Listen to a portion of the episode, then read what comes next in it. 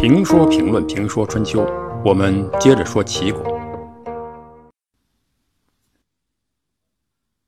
魏国的外甥吕小白做了齐国的国君，鲁国人当然不服气。鲁国人是不愿意接受这样的一个事实的，所以他们要搏一把，让自己的外甥公子纠做齐国的国君。于是他们派兵攻打齐国，从外部对齐国人施加压力。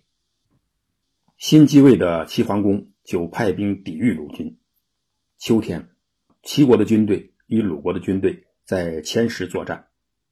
千石是一个地名，是石水的支流。石水经过山东环台西北，注入古代的济水。今天呢，济水已经不存在了，只留下了济宁、济南、济源这些地名。济水后来被不断泛滥的黄河。夺了河道，千石之战也算是春秋时期一场有名的战斗。讲究礼仪的鲁国军队总是会败在战神姜太公建立的齐国军队的军旗下，这一次也不例外。小白在回国的路上是个弱者，但一旦拥有了齐国，他就是一个不折不扣的强者。两国军队交锋，鲁国军队很快崩溃，连鲁庄公。也差点做了俘虏。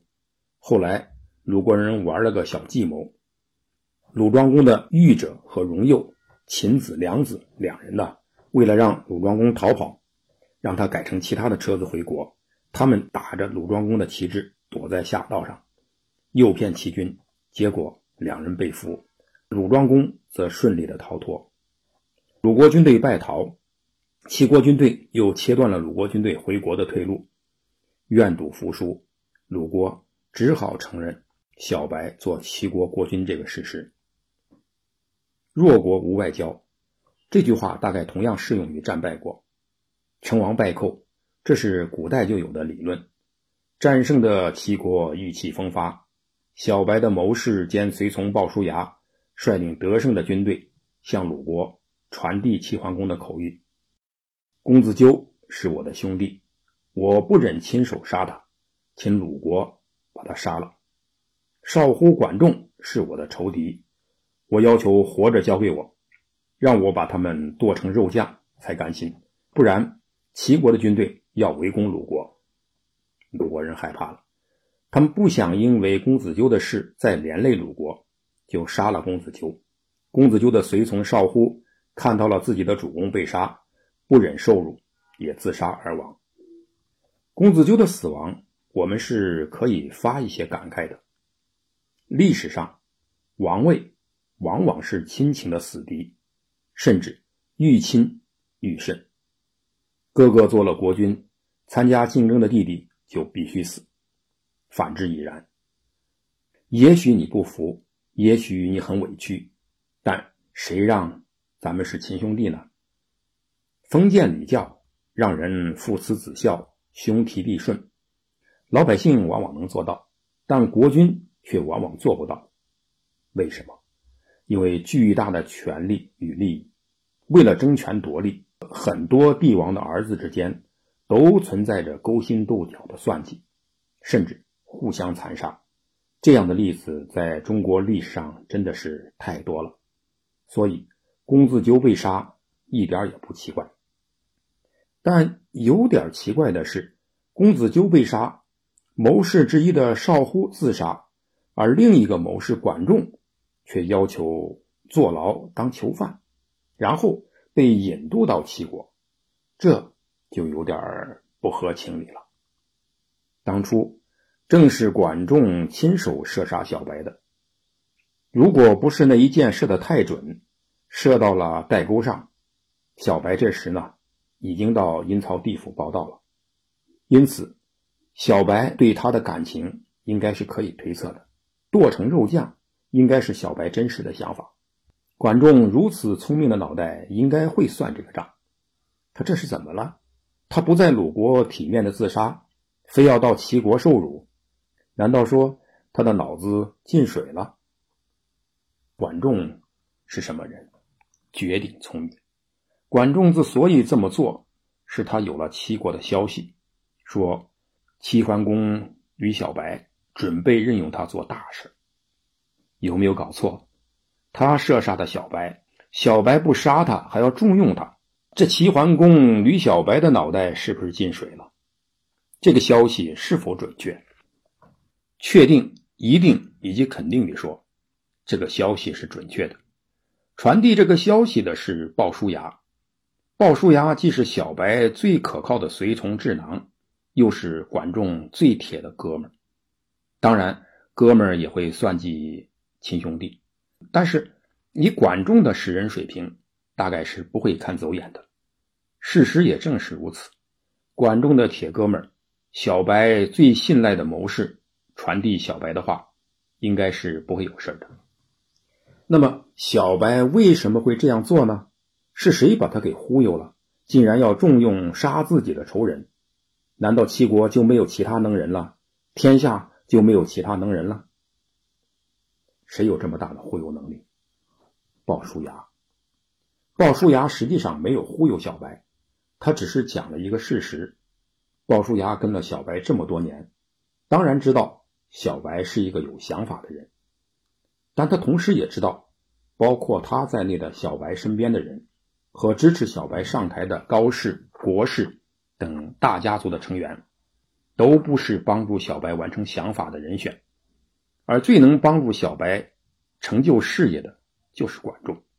于是，在小白下令准备收拾管仲的时候，鲍叔牙出来说话，他问吕小白：“您是要做一个守城的国君？”还是要干一番事业。这吕小白这时候呢，意气风发，当然想有一番大作为。鲍叔牙告诉他：“如果您要做一个守城的国君，有我和高息就足够了，留着管仲是个祸害。”但是，鲍叔牙这里一定会极端的强调：“你要成就霸业，那么就非管仲不可。管仲到哪个国家？”哪个国家就能强盛，绝对不可以失去他。而管仲这个时候呢，实际上是在鲁国。小白刚刚继位，正想干事业，正需要用人，因此他听从了鲍叔牙的建议，以杀仇人为名，召回管仲以报仇雪恨。不同意就派兵攻伐鲁国。表面上看，齐国的目的是杀死管仲，但实际上他是想重用他。管仲心里明白，所以少乎自杀而死，管仲却要求囚禁。一个亲手射杀齐桓公的人，现在要求回齐国，那不是找死吗？这么聪明的人找死，一定有问题。那么鲁国怎么应对？当时鲁国有三种选择：或者处死管仲，把尸体运回齐国。或者留住管仲，让他为鲁国出力；或者把管仲送回齐国。鲁国也有明白人，他们看出管仲将会被重用，就提议说：管仲不是一般人，他到哪个国家，哪个国家就会强盛，因此不能让他回齐国，要么把他杀了，要么就留下来重用。放他回去将对鲁国不利。但齐国的态度是坚决的。不交管仲，就发兵进攻鲁国。败军之将不能言勇。鲁国刚刚被齐国打败，知道齐国人不好惹。从情理上讲，齐国要自己处理仇人，不给会伤感情；从实力上讲，鲁国刚被齐国打败，不给人就疏离了，疏离人家再讨伐鲁国，这样不太好玩。所以鲁国只好答应齐国的要求。把管仲引渡到齐国。鲁国引渡管仲，鲍叔牙迎接管仲，一进齐国的国境，就给管仲除去了智库。管仲还有点不好意思，有点羞涩。他对鲍叔牙说：“我与少乎共同侍奉公子纠，既没有辅佐他登上君位，又没有为他死节尽忠，实在惭愧。现在又去侍奉仇人。”那该让天下的人多么耻笑啊！管仲的心态是今天的人们可以理解的。你辅佐老板打天下，结果老板被杀，你却贪生怕死的亲自叛逃去做老板仇人的陈述，而且这个仇人自己还曾经恶狠狠的射杀过。做人哪能这样没有气节？像吕布那样不知报恩，做三姓家奴？到底是铁哥们儿。鲍叔牙一句话就卸下了管仲的包袱。鲍叔牙说：“你是个明白人，何以说出这样糊涂的话？做大事的人常常不拘小节，立大功的人往往不需要他人谅解。你有治国奇才，国君又志向远大，你如果能辅佐他，一定会功高天下，德布四海。”有了好哥们鲍叔牙的理解，管仲这才说服自己。斋戒、沐浴，然后觐见齐桓公。